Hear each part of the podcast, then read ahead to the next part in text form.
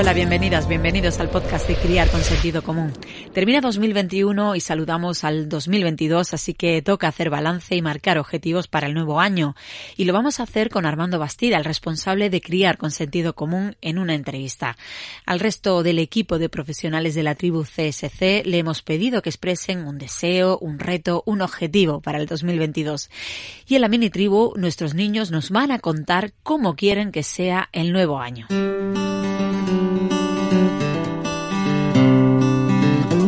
Armando Bastida es padre de tres niños, enfermero, divulgador de la crianza respetuosa y escritor. Y es, por supuesto, el CEO de Criar con Sentido Común y por ello vamos a conversar con él en los próximos minutos. Hola Armando, ¿qué tal? ¿Cómo estás?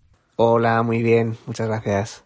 Estamos en la recta final del año y vaya recta final. ¿Qué sensaciones te transmite el aumento de casos de coronavirus en estas últimas semanas? Bueno, pues la verdad es que es bastante bestia, es bastante bestia porque creo que estamos en ese punto en el que todos ya eh, o, tenemos casos en la misma familia, lo estamos mm, padeciendo, o, o, en nuestro entorno directo hay un montón de casos. Está claro que la COVID ha explotado la sexta ola a lo bestia, está explotando de hecho.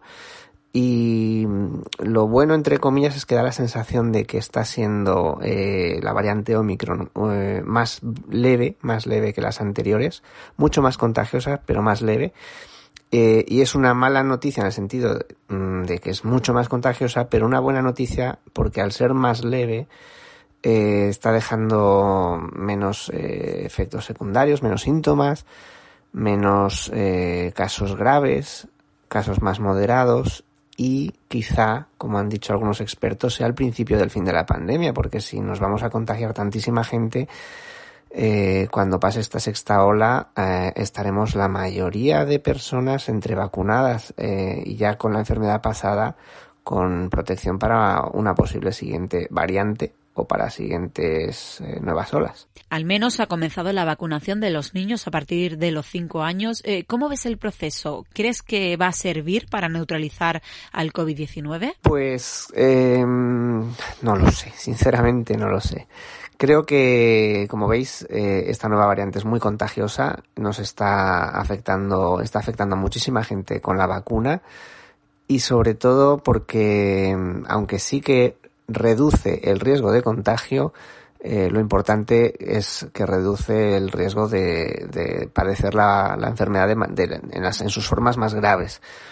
Así que, aunque en los peques es, ha sido siempre leve y esta nueva variante será leve también, como digo, como he comentado, no estamos exentos, nada nos eh, asegura que en algún momento pueda haber una nueva mutación eh, que nos dé algún susto. Entonces, eh, creo que interesa que estemos la mayor parte de la sociedad vacunados, de todas las edades. Este proceso también ha generado incertidumbre y hay padres que aún dudan de poner o no la vacuna. ¿Es mejor vacunar a los niños o que se contagien? Ahora mismo lo, eh, en los peques lo complejo es hacer balanza, hacer balanza entre vacunar o, dejar que se contagien como acabo de decir, es, es muy probable que lo acabemos pasando todos. Y aunque en la mayoría de casos es leve, eh, siempre hay algún peque que tiene alguna enfermedad de base, alguna enfermedad crónica, eh, que puede coger el virus, que puede ser contagiado y que puede pasarlo moderado o grave. Eh, estamos también, se está estudiando el tema de la COVID persistente. Hay algunos peques que tienen COVID eh, que, les dura mucho tiempo y que está llegando a afectar pues no solo a nivel de tos, dolor de cabeza, sino también tienen problemas de atención, etcétera. Y bueno, la ciencia tiene sus métodos y tiene sus luces, eh, tiene sus sombras y mucha gente aprovecha esas sombras o esas eh, pequeñas desconfianzas o grandes desconfianzas para añadir de su propia cosecha. Entonces hay muchas noticias verídicas, hay muchas noticias que son bulos y mucha gente haciendo cosas muy raras. Entonces, eh, cuando recibes una noticia que dice A y otra que dice B, una que dice sí y otra que dice no, y ambas parecen tener cierto sentido, pues es lógico que la población dude en qué hacer, ¿no? Nos gustaría que, que desde arriba se nos dijera mmm, es totalmente seguro al 100%, no va a haber ningún riesgo de ningún tipo, pero es que esto no, no, existe, ningún medicamento, ninguna vacuna que sea segura al 100% y siempre hay que tomar una decisión al respecto, ¿no?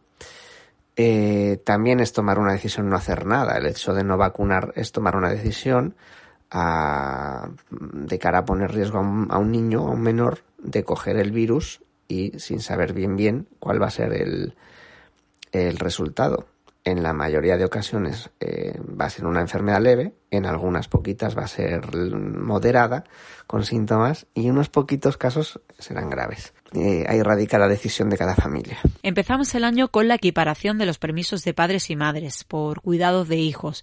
Eh, ¿Qué balance haces? ¿Crees que ha servido para equilibrar el peso de los cuidados? Mm, yo creo que aún falta bastante, aún falta bastante. se está viendo que mm, que hay muchos, eh, se está, está, sucediendo lo mismo en, hombres y mujeres en el sentido de eh, problemas para encontrar trabajo, o sea, las preguntas que, que hacían a las mujeres, eh, vas a tener bebés, vas a quedarte embarazada, cuál es tu proyecto de vida, que no deberían hacerse en una, en una entrevista de trabajo, pero que se hacen a veces, por desgracia. Es una pregunta que se está haciendo también a los, a los hombres, entonces se está viendo como que se iguala, ¿no? Se iguala eh, no en lo bueno, sino en lo malo. Eh, ¿Esto es positivo o negativo? Bueno, es negativo en el sentido que tendría, la, la, idea inicial era que se igualara hacia lo bueno, que por fin dejaran de preguntar a las mujeres si van a tener, si van a ser madres o no, porque ahora ya padres y madres, hombres y mujeres, podrían eh, en algún momento de sus vidas hacer algo tan loco como tener hijos, ¿no? Y lo digo con todo el sarcasmo.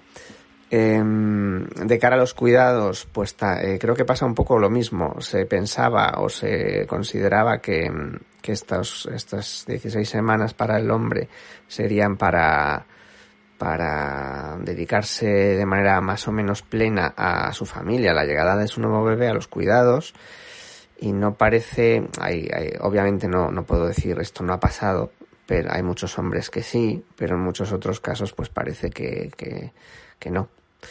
Entonces es eh, de ahí que muchas personas dijéramos en su día que quizá antes de hacer algo así sería importante que a nivel estatal, a nivel de sociedad, y no es fácil, se empezara a trabajar por defender y proteger a los peques, de eh, tratarlos como a personas, ya que lo son, y no como a ciudadanos de segunda. Entonces cuando empecemos de verdad a tratar a los peques como a personas, eh, con sus derechos, sus deberes obviamente, pero sobre todo sus derechos, eh, creo que se llegará el momento en el que un permiso de paternidad o un permiso para la pareja de la mujer gestante será mejor recibido, tendrá mucho más sentido que ahora que el peque pues acaba siendo en muchos sentidos un lastre porque nos dificulta el acceder a un a un trabajo, eh, mantenerlo, etcétera. La salud mental, eh, Armando, también ha comenzado a adquirir más protagonismo a raíz del coronavirus.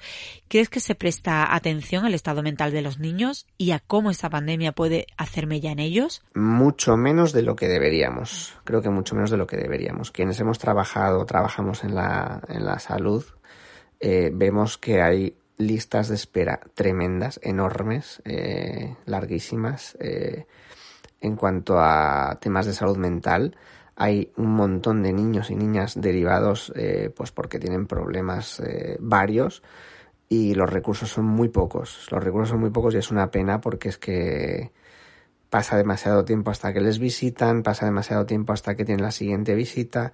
las pautas se revisan cuando se puede, eh, se hacen nuevas evaluaciones cuando buenamente se puede y es una pena, es una pena, pero necesitan mucho más de muchos más recursos a nivel de salud mental se necesitan, se necesita también mucho más apoyo a las familias y recursos también para madres y padres eh, y una conciliación real. Claro, es que estamos el problema viene mucho más arriba. Cuando tenemos hijos y no tenemos tiempo para criarlos, cuidarlos, ni, ni medios, y, resulta que los niños los están cuidando, en la mayoría de casos, tres, terceras personas, pues a veces esto afecta en su salud emocional y mental. Y si luego no hay recursos para, para prevenirlo y para solucionarlo, pues tenemos un problema. ¿Cuáles son las cuestiones que más preocupan a las familias de la tribu CSC? Bueno, pues no sé, es, es, bastante variado. La verdad es que hay un poco de todo y precisamente el hecho de que tengamos 52, me parece que son ahora mismo, grupos diferentes sobre temáticas diferentes nos lleva a, tener en cuenta eh, es precisamente eso, que la variabilidad es inmensa. Desde temas como el sueño infantil, el tema de alimentación preocupa mucho también, obviamente la salud, cuando tienen síntomas, cuando se encuentran mal. Eh, tratamos mucho también el tema de la educación, cuando empiezan con las rabietas, cuando empiezan a pegar, a morder, cosas así. Eh, es frecuente también el tema de las familias, eh, mucha incomprensión porque abogamos por un estilo de crianza que conocemos como crianza respetuosa, que no es más que decir intentamos tratar a los bebés y peques como a personas, porque de hecho lo son, pues intentamos tratarles así. Y, y como durante muchísimos, muchísimas décadas no se les ha tratado así y la, la, educación tradicional en España aboga por eh, eh, utilizar métodos como amenazas, castigos, cachetes y seguimos eh, oyendo demasiadas ocasiones lo de una torta a tiempo o una buena hostia a tiempo soluciona muchos problemas en la edad adulta, pues como seguimos oyendo cosas tan eh, absurdas y tan fuera de lugar como esas, pues eh, llegan las familias con, con sintiéndose mal, sintiéndose que se les acusa de estar haciéndolo mal con sus hijos, de ser demasiado blandos, eh, de ser demasiado permisivos y pues cada día trabajamos con las familias para que sientan, se sientan empoderados, no sé, se sientan libres de criar como quieren criar. Criar con sentido común es hoy en día un proyecto consolidado que sigue sumando familias, que quieren ser respetuosas y respetadas, pero ¿qué objetivos te marcas tú para el próximo año? Pues para este próximo año eh, estamos estudiando la posibilidad de crear una, una app que es uno de nuestros sueños desde hace mucho tiempo, precisamente es que este año hacemos cinco años, crear con sentido común cumplirá cinco años, y nos encantaría poder ofrecer una app en la que estuviera todo integrado. Ahora estamos trabajando con dos, una para el tema de los cursos y los seminarios y otra para el tema de comunicarnos entre todos. Entonces, eh, integrarlo en una de manera que sea más, más ágil, más fácil a la, a la hora de acceder también y a la hora de buscar y, tener los recursos más a mano. Eh, ese, es, ese, es, nuestro mayor sueño. Además haremos nuevos cursos, haremos nuevos seminarios y nada, y seguiremos ahí al pie del cañón cada día contestando todos los días del año a las familias que nos necesiten. Lo último, Armando, un deseo o una reflexión de cara al 2022. Pues ojalá tengamos un año más normal porque llevamos dos años rarísimos en los que esta mañana lo estaba pensando. Eh, ayer fue el día 28 de diciembre, fue el Día de los Inocentes, y yo veía noticias y yo ya no sabía si eran verdad o eran broma, porque es que ya todo parece una broma. ya me cuesta distinguir qué es la realidad y qué es la que es que formaría parte de una broma. Estamos viendo una época muy muy extraña, entonces me encantaría que fuera la época, el año en el que eh, pudiéramos por fin convivir con normalidad con el coronavirus, no tuviéramos que seguir haciendo, eh, alejándonos tanto de nuestros seres queridos y de alguna manera que, que tuviéramos la posibilidad de abrazarnos mucho más, de quedar mucho más con la gente a la que queremos, de aprender a decir que no y decir que sí y, que las dinámicas familiares sean todas más simples, más fáciles y nos discutamos menos, que a veces es tan simple como eh, ceder, ceder y, no apretar a las familias. Ojalá llegue ese día en el que, y sea este año que viene, en el que podamos estar todos juntos y disfrutar muchos más los unos de los otros porque juntos somos más fuertes. Pues Armando Bastida, gracias por estar este rato en el podcast y feliz año. Pues nada, muchas gracias a ti Carmen, eh, muchas gracias a todos nuestros oyentes y nada, feliz año nuevo, que tengáis una maravillosa entrada de año. Un abrazo muy fuerte.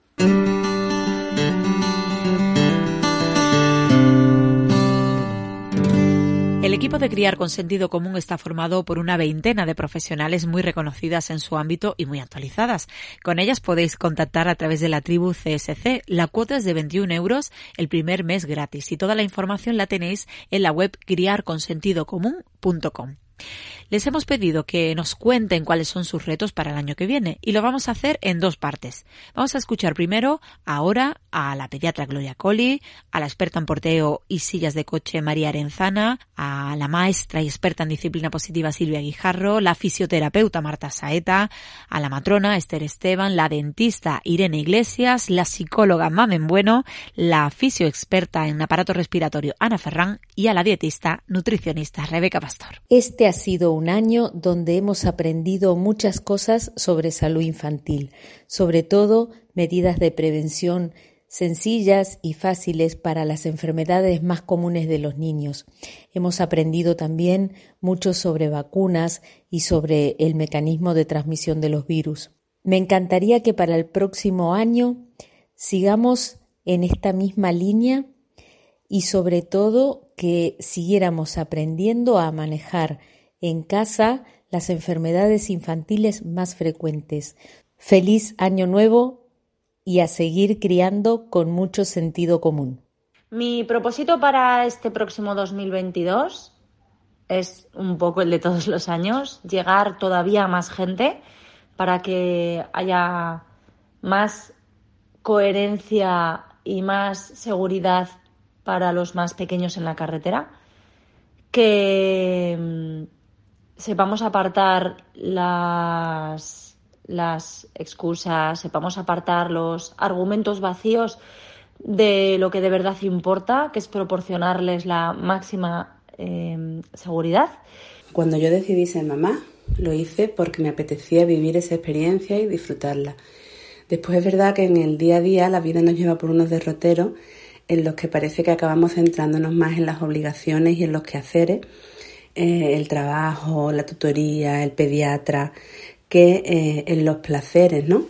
De disfrutar de, esa experiencia de, criar a nuestros hijos. Y es verdad que estos años de crianza pueden ser agotadores, pero son muy poquitos, son muy cortos. La infancia es una etapa fugaz. Y seguramente después, dentro de unos años, vamos a echar de menos este caos y este alboroto que ahora mismo reina en nuestra casa con niños pequeños. Así que mi propósito para el 2022 es ese, disfrutar mucho de la experiencia de la maternidad. Feliz Navidad y feliz 2022 a todas. Que el año nuevo nos traiga fuerza y energía para hacer un poquito de ejercicio todos los días, para cuidarnos más y para estar mejor nosotros y los que nos rodean. Un beso muy fuerte y cuidaos mucho. Deseo que las mamás me cuenten muchos más partos respetados, donde se han sentido verdaderamente protagonistas. Y me gustaría mm, poner mi granito de arena y me planteo bonitos proyectos sobre cómo ayudarlas a tener información, información de calidad que les ayude a tomar decisiones. Sabéis que mi pasión es la prevención y mi mejor deseo es que en las revisiones periódicas verifiquemos que todo está correcto. Pues he de decir que respecto a esto, 2021 ha sido un año fantástico. Cada año que pasa veo menos niños con este patrón típico de caries de la infancia temprana.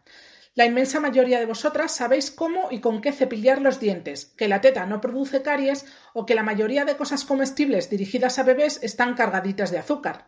Este es el camino para conseguir el objetivo de cero caries en la infancia. Por otra parte, para este 2022, mi deseo es poder formar equipo con otras especialidades médicas, podólogos, fisios, optometristas, otorrinos, neurólogos, cardiólogos oncólogos. Todos estamos involucrados en la salud general y, por tanto, en la de la boca. Feliz 2022. Mi reto para este año nuevo es que sigamos poniendo retos desde el autocuidado más que desde la autoexigencia, que nos sigamos teniendo en cuenta y que logremos entender que priorizarnos y ponernos en el centro no es ser egoístas ni ser malas madres, sino que es necesario, porque estando bien nosotras es más fácil que podamos acompañar a nuestros hijos y nuestras hijas a estar mejor. Que, sin ese punto de ponernos centro, de ser centro, de entronarnos, de, de, hacer que todo lo demás gire a nuestro alrededor, pero desde el bienestar, no desde la exigencia. Sin eso es muy difícil poder lograr acompañar desde la calma, desde el respeto. La obligación nunca es buena. Dentro de todo lo malo que nos ha traído el 2021, Le tengo que agradecer que haya dado visibilidad a mi especialidad, la fisioterapia respiratoria, y le pido al 2022 que esta visibilidad se traduzca en un aumento de los puestos de trabajo en la sanidad pública de, los fisios respiratorios, de manera que pacientes y familias no tengáis que pagar eh, clínicas privadas para obtener un servicio que ojalá estuviera cubierto en los centros de atención primaria y los hospitales de una forma mucho más eh, amplia terminando este año y dándole las gracias por todo lo que nos ha enseñado, todo lo que hemos disfrutado y también todo lo que a lo mejor nos ha costado. Pero este año me encantaría que cada vez haya más familias que empiecen a disfrutar de la alimentación todos juntos, porque la alimentación en la etapa infantil es importantísima en el crecimiento de nuestros peques, en su desarrollo del sistema inmune y sobre todo en generar hábitos de lo más saludables. Así que este año, ojalá dentro de mi propósito hagamos que más familias disfruten de esta alimentación. Llega el momento de la mini tribu. La Minitribu es una sección coral en la que pedimos a los niños que nos expresen sus opiniones sobre determinados temas. En esta ocasión, y como cambiamos de año, les hemos pedido que nos digan cómo les gustaría que fuera el año 2022. Y lo van a hacer con Noche de Paz, que los hermanos Lucía y José Robles, al violín y a la percusión, nos han querido interpretar para nosotros, para nuestro podcast.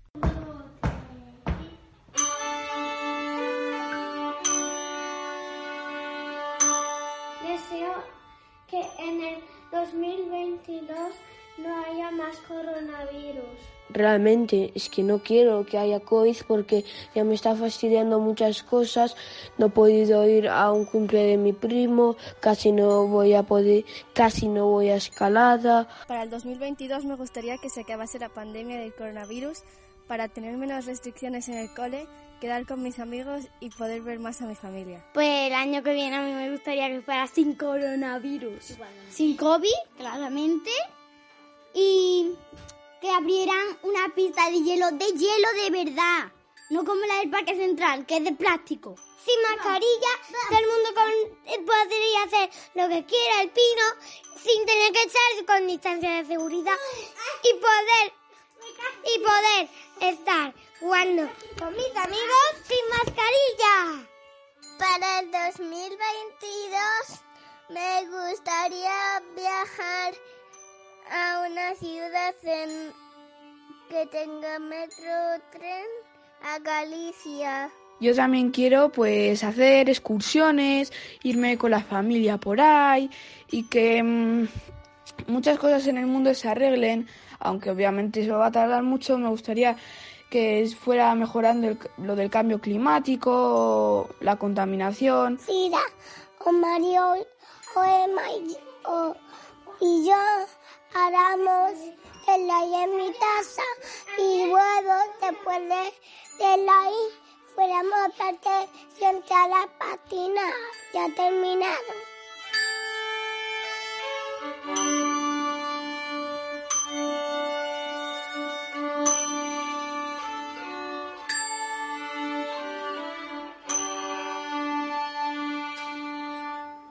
Gracias a todos. En 2022 seguiremos escuchando las voces de la mini tribu porque si queremos criar con respeto hay que escucharles.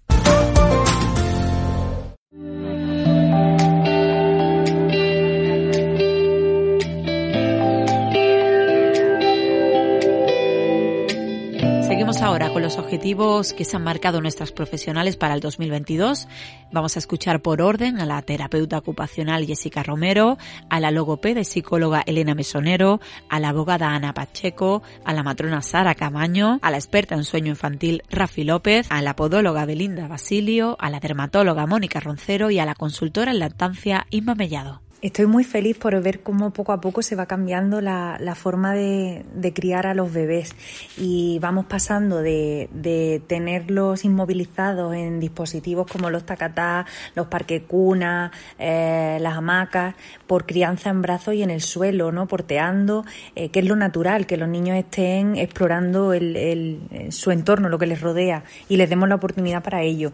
Y deseo fuerte, fuerte que 2022 sigamos así y mejor, todavía mejor, ¿no? Y dejamos a nuestros peques eh, desnuditos en el suelo, con los pies descalzos, sobre el césped, la arena, la tierra, que toquen, se manchen, se metan en los charcos y, y disfruten a placer. Este año me ha encantado ver cómo cada vez más familias escuchan a sus peques, así que para el próximo año solo pido que sigamos escuchándoles para acompañarles lo mejor que sepamos y ayudarles a crecer. Así que cantemos, hablemos y juguemos con ellos. Ah, y otra cosa muy muy importante, vamos a cuidarnos para poder cuidarles. Feliz año nuevo. Estoy convencida de que las madres somos el motor de la sociedad las encargadas en todos los casos de parir y amamantar, y en algunas ocasiones de criar y educar a las futuras personas de este planeta. Por tanto, mi deseo para este nuevo año 2022 es que la maternidad sea mucho más visible y más respetada por todos los gobiernos. Para este 2022 espero poder disfrutar mucho más de mi familia, sobre todo este año de mis abuelos, que el año pasado no hemos podido estar mucho con ellos por todo el tema COVID. También como objetivo me propongo cuidarme mucho más, tanto a nivel físico como a nivel emocional. Como objetivo profesional me propongo eh, acompañar mejor, saber más, aprender y no perder nunca em, la curiosidad por entender las cosas que todavía no sé o, no comprendo. Pues mi deseo para el nuevo año sería, lógicamente, que el coronavirus deje de quitarnos el sueño al mundo entero, ¿no? Esto en plan deseo global, mundial para todo el mundo. Y luego a nivel más, más, más cercano o más de mi día a día, me encantaría realmente ver que empiezan a haber políticas realmente sensibles con la infancia y con las familias, que permitan a, los padres poder disfrutar de sus hijos, que permitan eh, disfrutar del tiempo, que permitan también organizarse los días, la vida, las, nuevas exigencias que supone pues criar a, bebés y a niños, para que las noches dejen de ser ese, ese momento tan temido, ¿no? Del tengo que descansar, porque tengo que rendir, porque tengo que trabajar, porque tal, y realmente pues se pueda vivir toda esta parte familiar de una forma mucho más relajada, y sin prisas y sin presiones para nadie. En el tema podológico de los peques, bueno, pues mi deseo es que, que realmente todos los peques puedan caminar mucho, mucho descalzos, se les estimule mucho por diferentes superficies y también de alguna manera que todos pudiesen tener, todos, todos, todos, un par de zapatos cuando fuese necesario. Ese será mi deseo para 2022. En cualquier lugar del mundo que un niño pueda tener un par de zapatos siempre que sea necesario. Un abrazote.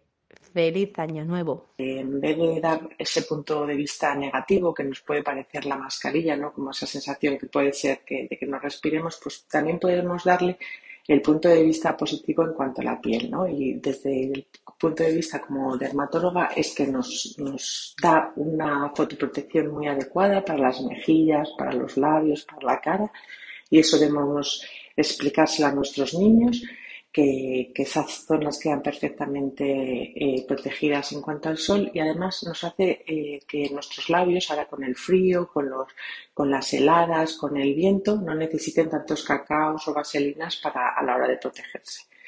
Y bueno, pues nada más, desearos un feliz 2022 y, y bueno, que dentro de nada las mascarillas pasen a ser historia y mientras tanto, pues bueno, que las consideremos como partes, eh, parte de, aliada nuestra para, protegernos y cuidarnos la piel.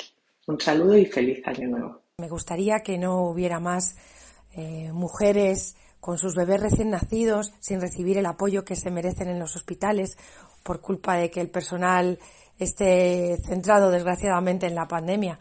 Y me gustaría que no hubiera más embarazadas que van a las revisiones solas. Me gustaría me gustaría que las madres recibieran el apoyo que se merecen, sin duda. Eso es lo que yo pido para 2022. Pues así terminamos, esperando que este nuevo año traiga cosas positivas para todos y para todas y sobre todo que sigamos avanzando en la crianza respetuosa. Un saludo y hasta el próximo podcast de Criar con Sentido Común.